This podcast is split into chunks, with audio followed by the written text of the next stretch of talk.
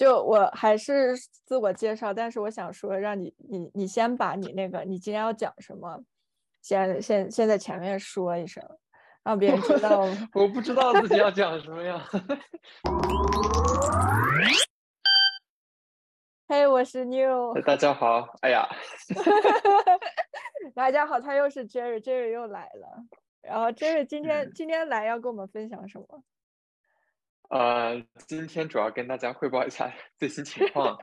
那现在就是我已经在加拿大了，但是呢，嗯，公司遇到了一些情况，现在就是融资没有跟上，所以现在处在了一个失业的状态。嗯，对，也也也是蛮有意思，就是现在普遍在海外的人会。比较容易经历的一个一个事情，然后就找 Jerry 来更新一下。如果对 Jerry 之前感兴趣的话，就就点击上面，我会有一个 link，然后到下面，呃，B 站应该是在下面，对，B 站应该是在下面，就可以看到之前的影片。好，然后我们开始聊。对，哎，先讲一下 Jerry 是怎么跑去加拿大的，要把这个这个路程怎么跑去啊？就是怎么就是去对手续上面这些东西吗？对你，你可以讲一下你最终，哎，你不是在你上一个影片还在讲你在上海远程，然后这支就已经已经在加拿大了。就是对，之前在推特上面的时候，也有朋友问我嘛，就是说，就问我是怎么润的，看到我来了加拿大以后，我是怎么润的，然后也有朋友想找就是跨国远程的工作，所以其实，嗯，现在比较像我这个个人的 case 的话是有一点幸运的，但是我觉得也是可以借鉴的，就是。具体的操作呢，就是说，其实是一个三方的关系，就是你的雇佣方，然后和你还有一个雇佣中介。那雇佣中介的作用呢，就是把你和这个雇佣方连连在一起，通过一个合法的方式。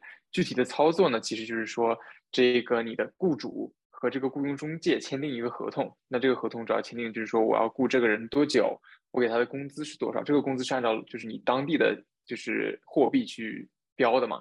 然后你的工资是多少？你的一些 benefits 是什么？比如说就是健健康保险啊，然后这些东西的。然后呢，这个雇佣中介有这份合同以后再来，他你所在的国家，你所在的城市，他会有一个就是 local office，那这个 local office 会来雇佣你，就是你在法律上面你是这个雇佣中介的一个呃 employee。然后呢，他会帮你负责所有的。像我的话，就是他在上海的这个办公室负责我所有的这个社保，然后我的五险一金。呃，这些所有的七七八八的东西，那我的雇主实际上呢也是他们，然后但我服务的时候，我们另外会签订另外一份合同，就是相当于劳务派遣合同，可以理解为，然后他是说指定了我的实际客户是这个我的公司，然后我服务的时间，我的 manager，然后我的职责是什么，所以其实是这样的一个关系，通过一个这样的三方关系，把两个本来不可以、不可能就是合作的那个。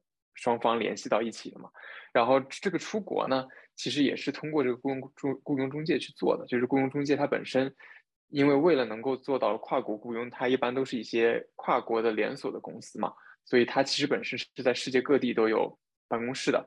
所以对于我们来说，我们的 case 就是他把我从上海的 office 然后 transfer 到加拿大的多伦多的这个 office，所以呢，就直接走了一个特殊的项目，这个项目就是叫做 in intracompany transfer。那就是说啊，把你从上海的这个 office transfer 到多伦多的 office。那我之前为这个公司服务的这个时间呢，都是对于这个申请是有帮助的。它有一些基本的要求。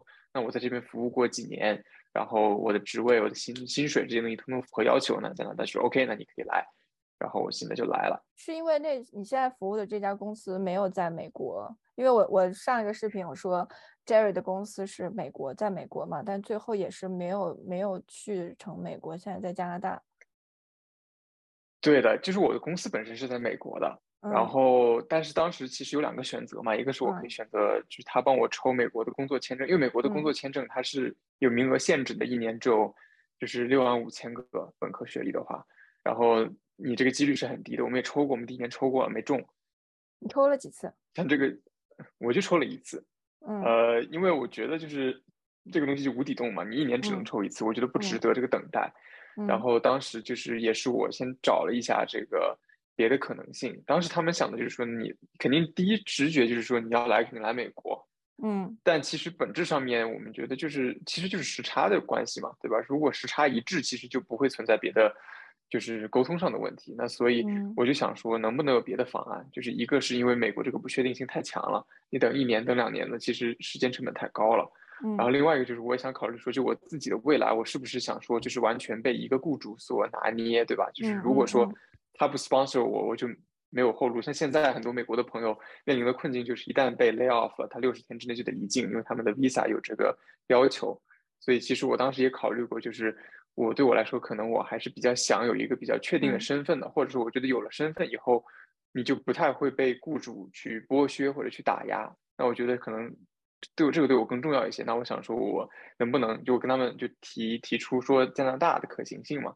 他们也觉得挺合理的，就是一个这边的签证会更确定性高一些。就是我申请了，我符合要求就能有，不会说抽这种概率的事情。那还有一个就是时差上面是一样的，还有一个就多伦多离纽约特别近嘛，所以如果我去的话，也就一个多小时。嗯，对，所以就就自然而然的就成了，大概耗费了一年多一点的时间吧，差不多一年零一个月。嗯，就是从他们开始做准备到我最后到这里，中间还有上海三个的隔离，不然可以更快一些。接着呢，然后就遇见什么？我觉得我觉得蛮倒霉的。嗯，现在接着还好，我觉得对倒倒霉，也就是他肯定不是最优最优解嘛，但是也不能说是倒霉，就是呃，你来了因为就是然后遇见这个事情。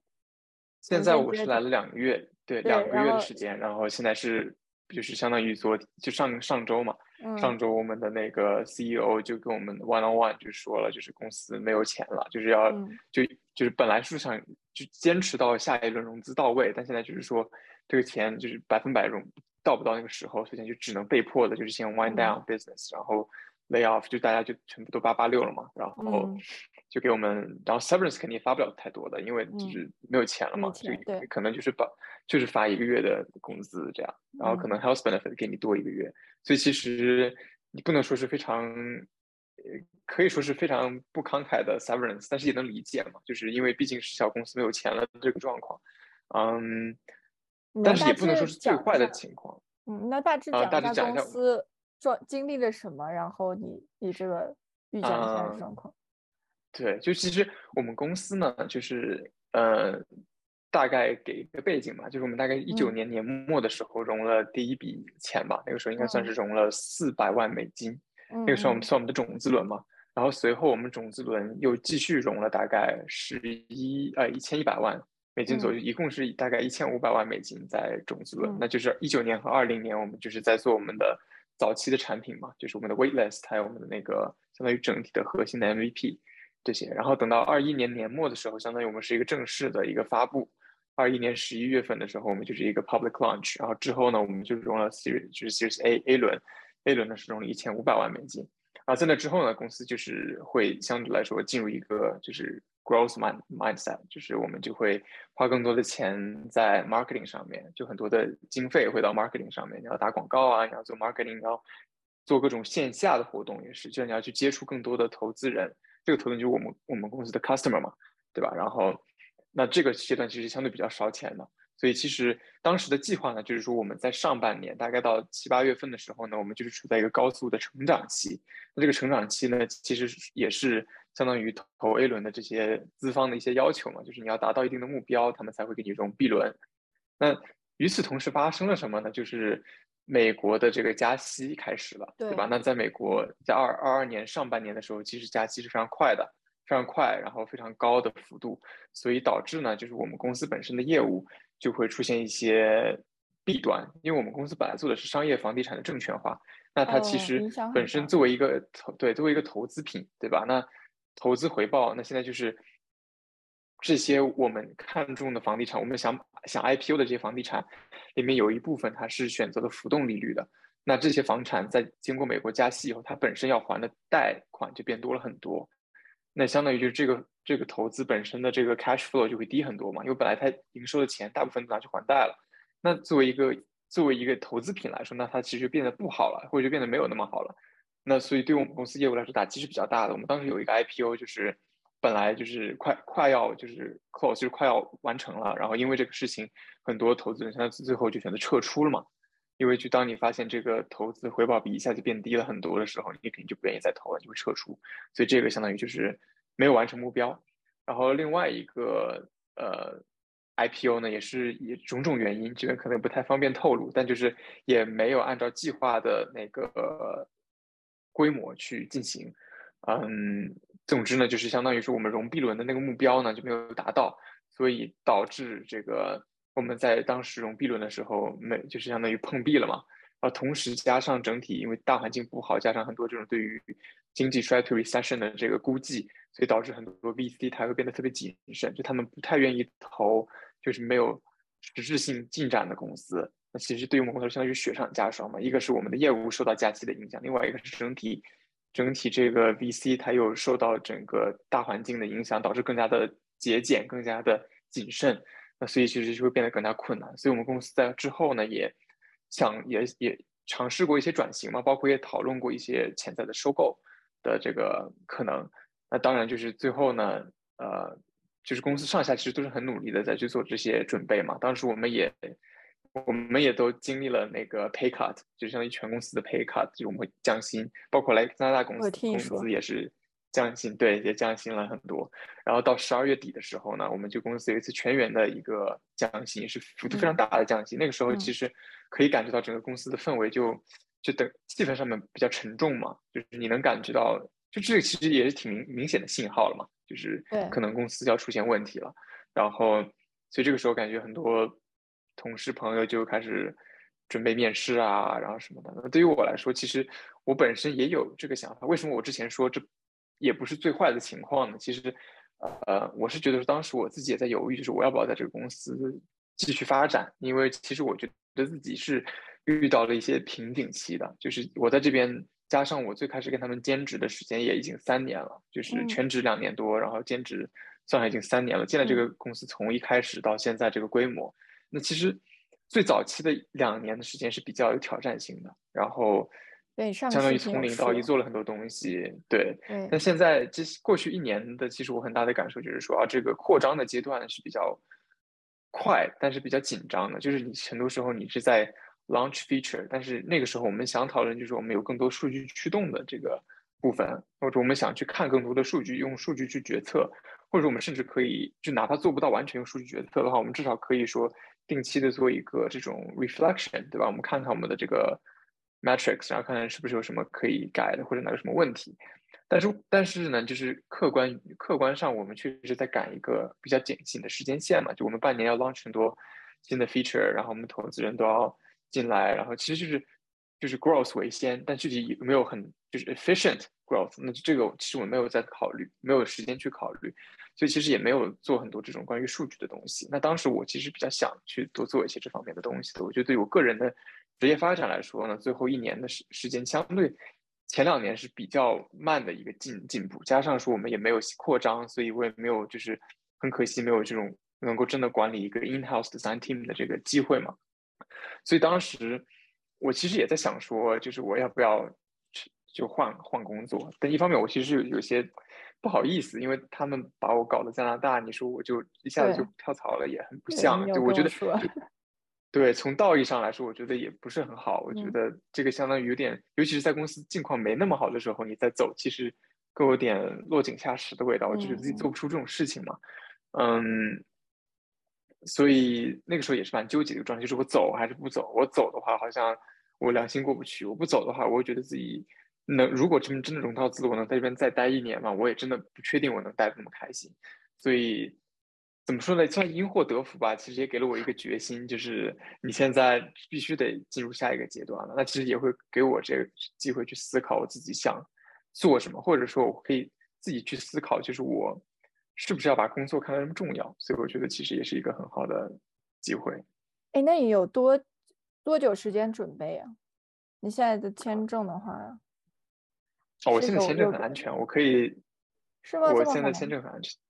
对，都加拿大的这个政策就是说，你在你的这个你，因为我是有个工作签证，工作签证是三，跟你的这个工之前的那个工作的合同时间是一样的，工资工作的合同是三年的，所以我的这个 visa 是到二五年十一月才过期，所以我理论上，如果我有花不完的钱，我可以在这边再待三年，呃，就不工作，但是。但是我没有那么多的钱，大家可以参。考一下这个，这个这也是个思路。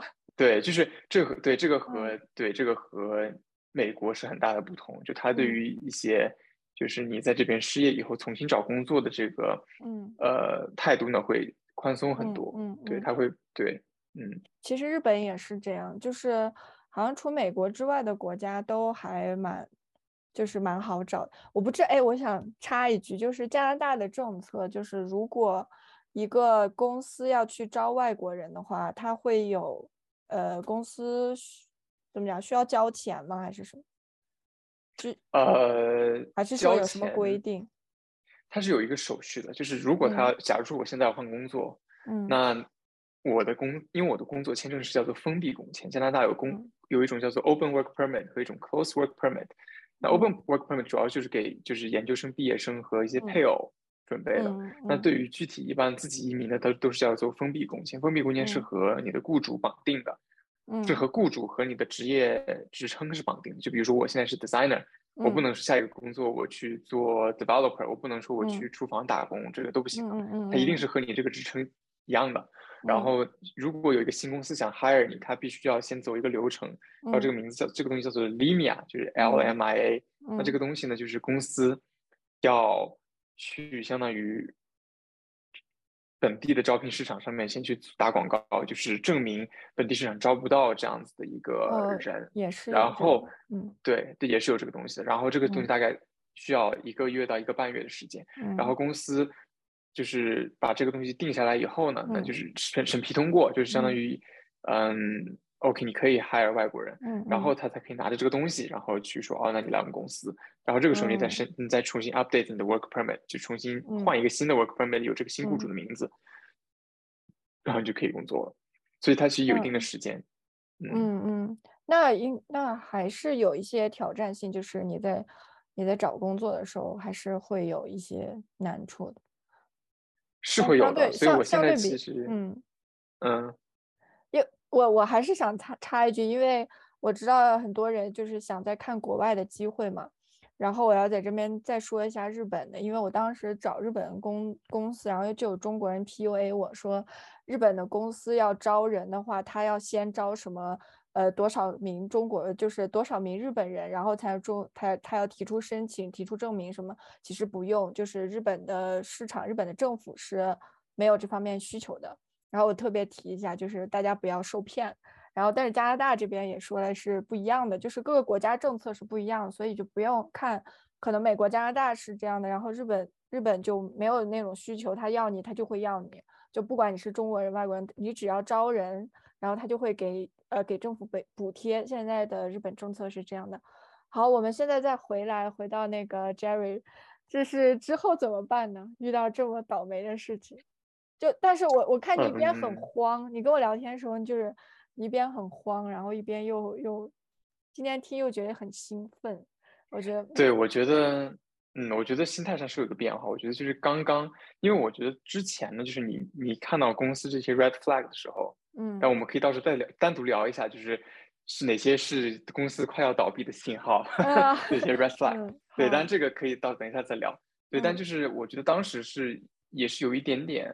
也就是有一点点慌吧，因为你会觉得说啊，我没有工作，因为这毕竟是第一次，就是嗯，没有工作嘛，你会觉得说你没有收入了，然后这种状态是很不一样的。而且另外一个就是，我觉得很重要的点就是，尤其是对于刚工作不久的人，对我来说，我觉得它是我身份中很重要的一个部分。就是别人问起来我啊，你是，就是当你回答这个问题你是谁的时候，我觉得这个工作的这个其实也是占了我这个身份本身很大的一个部分。对吧？我就说自己是个设计师，那我在这个 startup 里面工作了很久，我是这样的一个就是 founding designer。那我觉得就是很我的这个整个 identity 的很大的一个部分。那现在这个公司没了，那那这对我本身的这个意义来说意味着什么？我觉得这个也会让我去紧张，会思考，会觉得说啊，我之前坚持的一些东西突然消失了。那其实我觉得过去两个礼拜吧，就从我收到 notice 到现在已经两个礼拜了嘛，我就觉得这两个礼拜我是处在一个比较放松的状态，因为我仔细就是你去看自己的 savings，对吧？你会知道自己有一定的钱，也不会说就是真的吃不上饭，就是你可以度过一段没有工作的日子，所以你在经济上面你会放松。还有一个就是我觉得可能也跟就是到了这边以后换了一个环境有关系，我觉得有更多的时间去思考，就是。工作对自己到底意味着什么吗？或者说，就是因为失业这件事情，让你去反思说啊，如果说没有了工作，你就没有了生活，那其实是不对的。所以，其实我觉得我这两个礼拜，其实很多时候是在感受除了工作以外的东西。所以，你会感觉好像我现在心态变了挺多，确实心态变了挺多的。我每次翻你，我翻你 ins 或者翻你朋友圈，我觉得嗯，这个人活得好像很开心。因为因为我 失业，我失业的话，我就会很着急。就即使是我自己主动辞职，然后我可能刚前一两个礼拜，哇，我好开心。我后面就怎么办？怎么办？我就开始。但是你跟我是反的。然后我当时我就说，哦，好佩佩服 Jerry，就是很稳。嗯，对我就我觉得这个从容的感觉，一定程度上可能也是就是跟跟我现在。还有还有储蓄有关系？如果我现在一分钱没有，我肯定就是，也就是有什么工作干什么工作。但确实，我觉得就是，我觉得从这个工作的状态里面抽离开以后，你会更好的审视，因为你不得不和自己相处了。就是你没有说你，你不能说哦，我没事干，我来加点班吧，就没有班给你加了。这个时候你只能想说你自己想要什么，对吧？就是你想做什么。然后对于我个人来说，我又不是那种啊，就我我看一天剧我会很开，就我看剧很开心。但是我看完一天剧以后，我会就是觉得有一些啊，有些就 feel bad，会觉得自己什么都没做。但其实我会觉得说，然后我其实两个礼拜的时间也是在思考嘛，就是就在也在尝试，就是说我有什么自己真的很热爱的东西，或者让我重新发现了我自己有以前热爱但是忘掉了的东西。呃，所以我觉得这是一个蛮好的机会。那你有什么？但当然，这个状态肯定有的，有的有挺多收获。我首先就是我发现了自己很多，就是呃，但就是首先你有更多的时间去认识新朋友嘛。然后你通过新朋友，其实也会去启发你去，就是发现一些你自己已经忘掉的东西。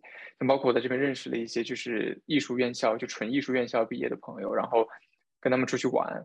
然后我们就也会在咖啡馆做一些这种就是手绘的东西。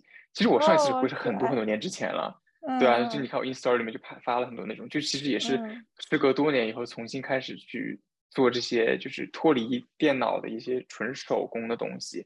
我觉得是感受很不一样的，就是会让你意识到，哎，好像这些东西是你已经忘了的，就这种感觉是你已经忘了的。我觉得这个是很奇妙的。包括就是我现在一个人住嘛，因为之前都是和。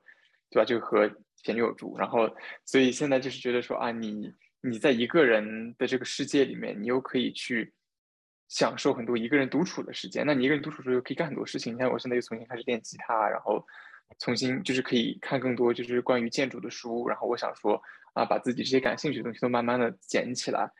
嗯，其实这是更很充实的。然后当你有了这些东西，你会觉得说，你会开始反思说，那之前工作。给你带来的东西是不是就一定是最重要的？就是它对我来说意味着什么？我以前觉得它意味着我很成功，它意味着我很，就意味着它就是工作的成功对我来说重很重要，我都觉得有点自己有点工作狂。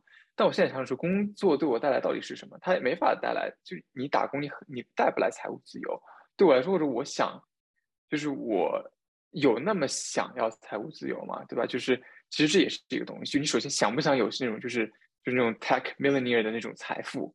那种财富对你来说意味着什么？然后另外一个就是说，你愿不愿意为了这个财富牺牲一些别的东西？这些东西都是我现在在想的一些要取舍的东西嘛。然后还有就是你现在生活中热爱的这些东西，值不值得你，呃，就是你舍不舍得去放弃这些你真的快乐的东西，去换取一些所谓的成功的一些 label，或者说一些别人的这些 opinion，对吧？所以其实这些东西。我也不能说我现在就有结论，但我觉得我在试着改变我的心态，就是我不把工作看得那么重，就它是我谋生的手段，它是我就是能够感到从容的一种方式，它能给我带来现金，能够让我住着，能够让我吃饱，能够让我享受生活。但同时，我需不需要给它带来一个？我需不需要一定要给它加一个更加高大上的这个意义，对吧？可能工作就是工作。我之前看了一个，呃。一一篇文章里面写的就是工作和事业是两码事情，事业是你自己热爱并且为之奋斗的东西，工作是拿你出卖时间换钱的东西。所以我觉得有的时候要把这样看开一点，就是可能我喜欢设计，我可能我觉得做设计是一门我很擅长并且还可以做的不错，而且还能赚到钱的工作，但它一定是我的事业吗？也不一定啊。就是所以其实我觉得这些东西都是我最近在思考的。我觉得挺有意思。我本来想想拉你过来聊天，聊一下职业规划，结果聊到心灵成长，我 这好偏了。哎，你 我不知道你有没有看我最最近的一个视频，就是 NFT 的。然后他是也是在说 artist，大家一起来创作，觉得也许也许会给你一些什么想法，去加入他们的社区，我不知道。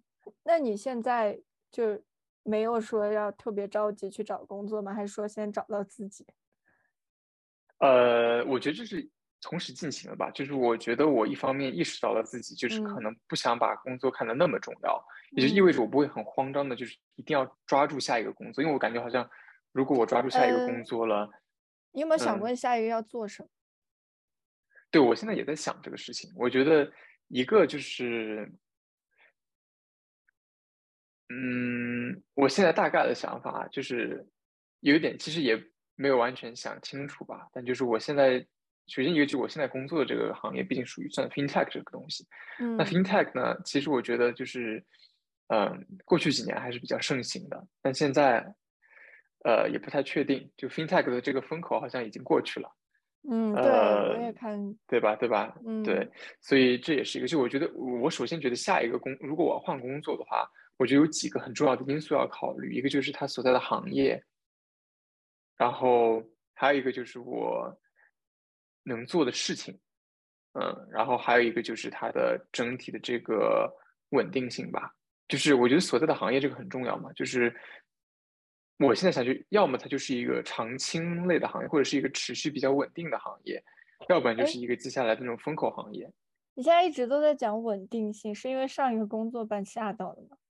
因为也不是，我觉得这个，嗯，我觉得这个稳定性就是，就因为我觉得对于设计，我觉得这个回到就是我作为一个设计师，我觉得自己的竞争力在哪里吧？就是有一些有一些是软实力嘛，有一些东西是有一些是通用技能，就是我无论到哪一个岗位哪一个行业，我都可以用的。就比如可能是我的审美或者我的这个技巧，或者我就我对于软件的识别能力、使用能力。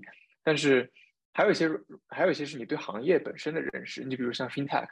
对吧？那这些不同的 business model，那这些这些竞品，他们的各各式各样的这些风格，他们的呃 business model，他们的这些嗯产品之间的差异，那你了解这些差异性，了解他们的独特性，你对于你的自己的产品就可以拿捏的更好。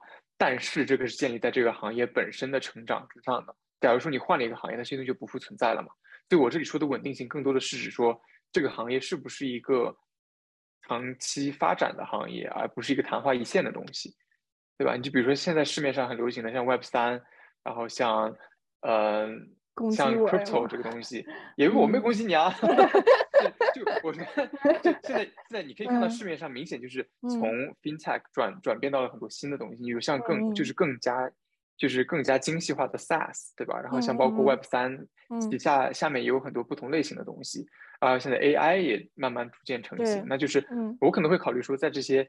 新兴的领域里面哪一个我自己觉得说更加嗯，就是更加有市场嘛？就是哪个将来的成长路径更长？那就不是在其实你你说他在选股票嘛，有点像那个思路，就是你其实你作为一个工作的，你作为一个打工人，你想把你的价值最大化，其实你是需要把你自己，你要把自己的知识投资到一个就是你将来能够持续成长的行业里面去。就如果说你这些软技能。积累了以后，这个行业凋敝了，那你这些经验其实有就是没有了，就没用了嘛。其实经验就变无用了。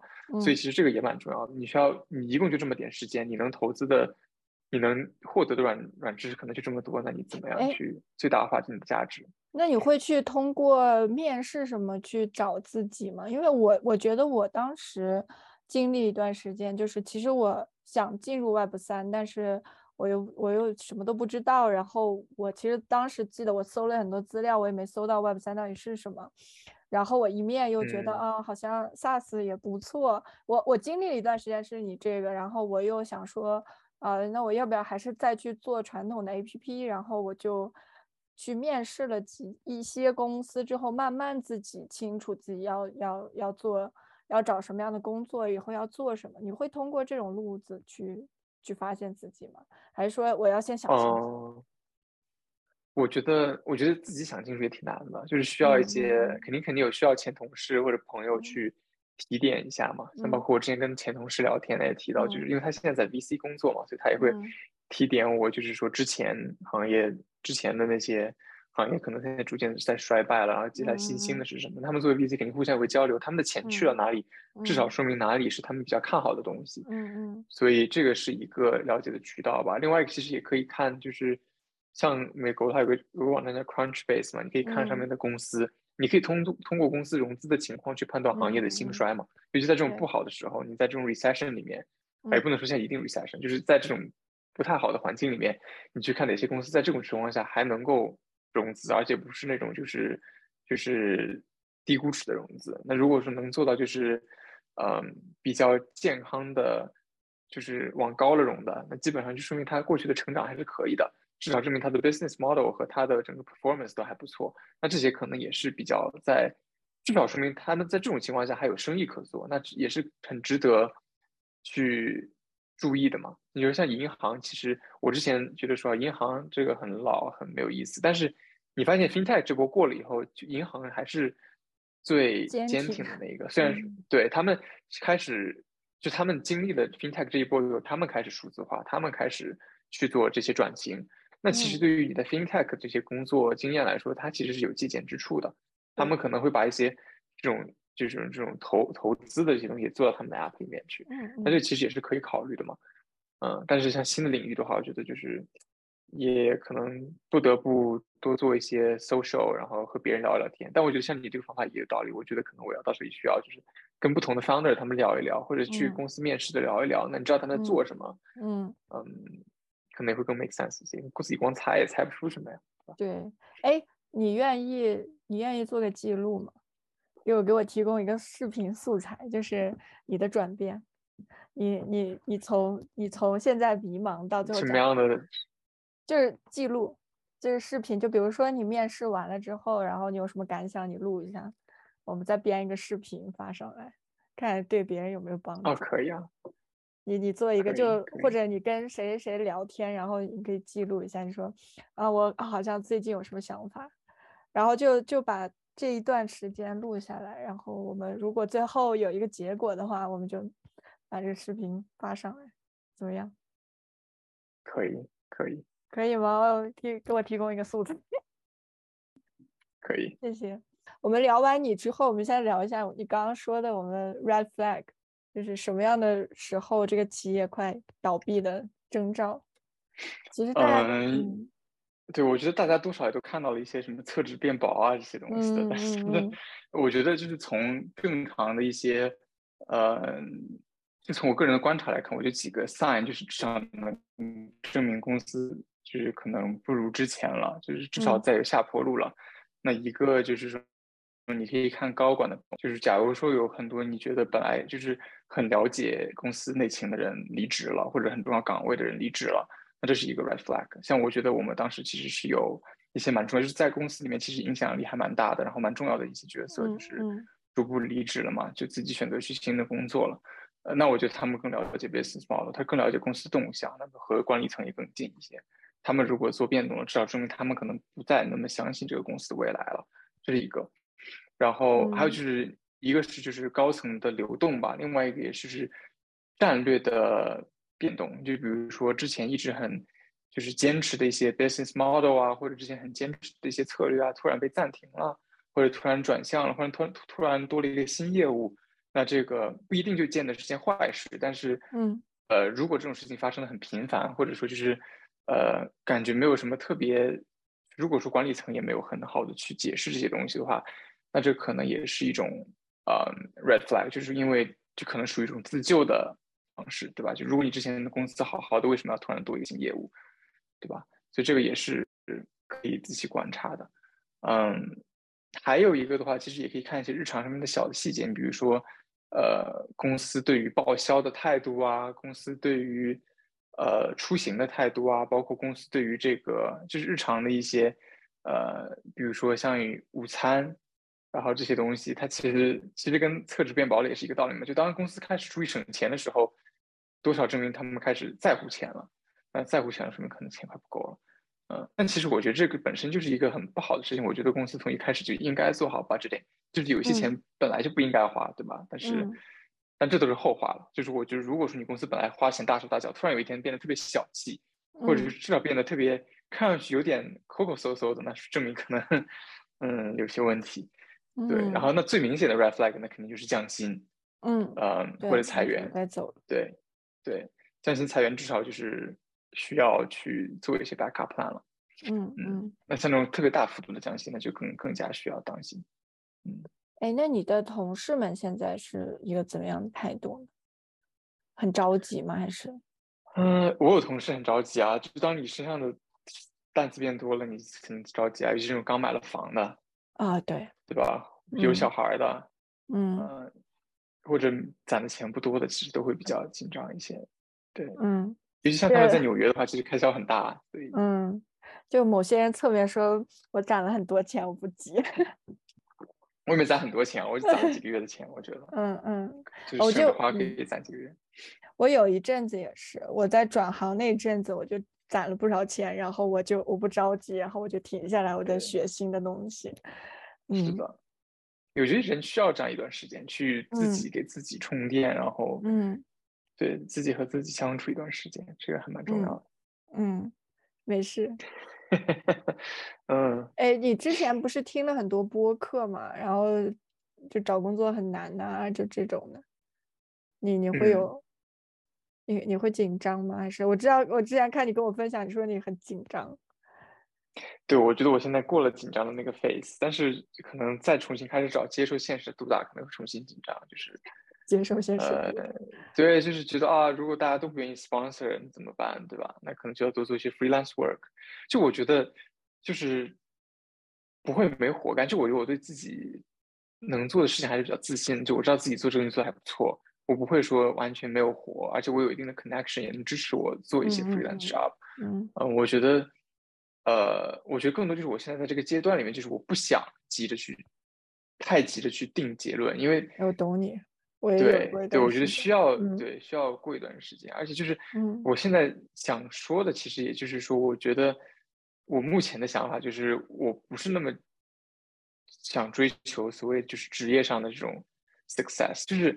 一个职称能意味着什么？你是一个 VP，你是一个什么 Chief Creative Officer，它又意味着什么？对吧？就它其实说白了，就只是你职业生活上的一些东西。就是你早晚有一天要退休，你早晚有一天要换工作，那难道对于你来说，你一定要一直守着这个 label 吗？对吧？就对于我来说，可能我现在想的就是，我没有那么，我没有像以前那么在意这些东西了。那我想找的就是一些。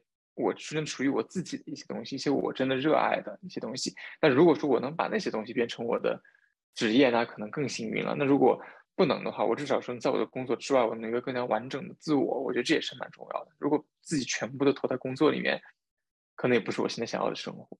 所以就不能逼逼自己逼得太紧，就是我很盲目，就好像说啊，我现在分手了，我要找下一个。女朋友一样，那是没有任何意义啊！就是你不会有任何成长，对吧？就你不会找到，你不会想出你自己想要的东西是什么，所以我觉得是一样的。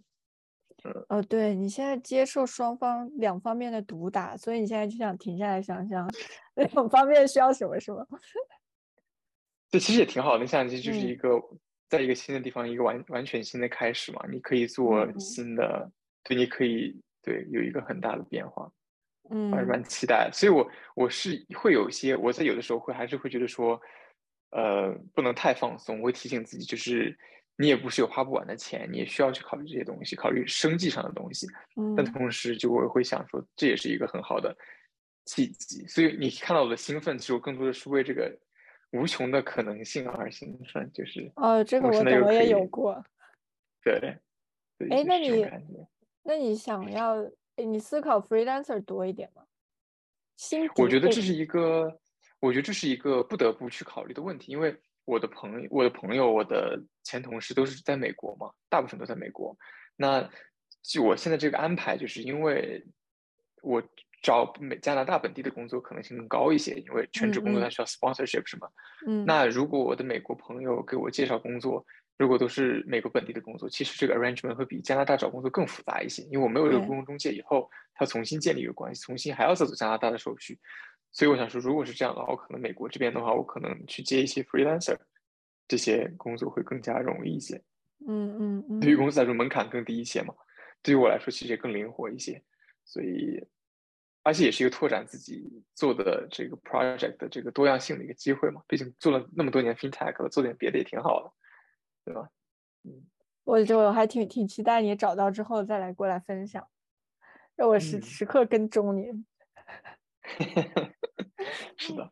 好，那我们今天就先聊到这里，然后也欢迎 Jerry 过来 update 他的近况。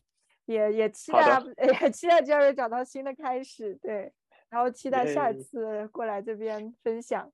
好，谢谢大家收看，谢谢大家，拜拜。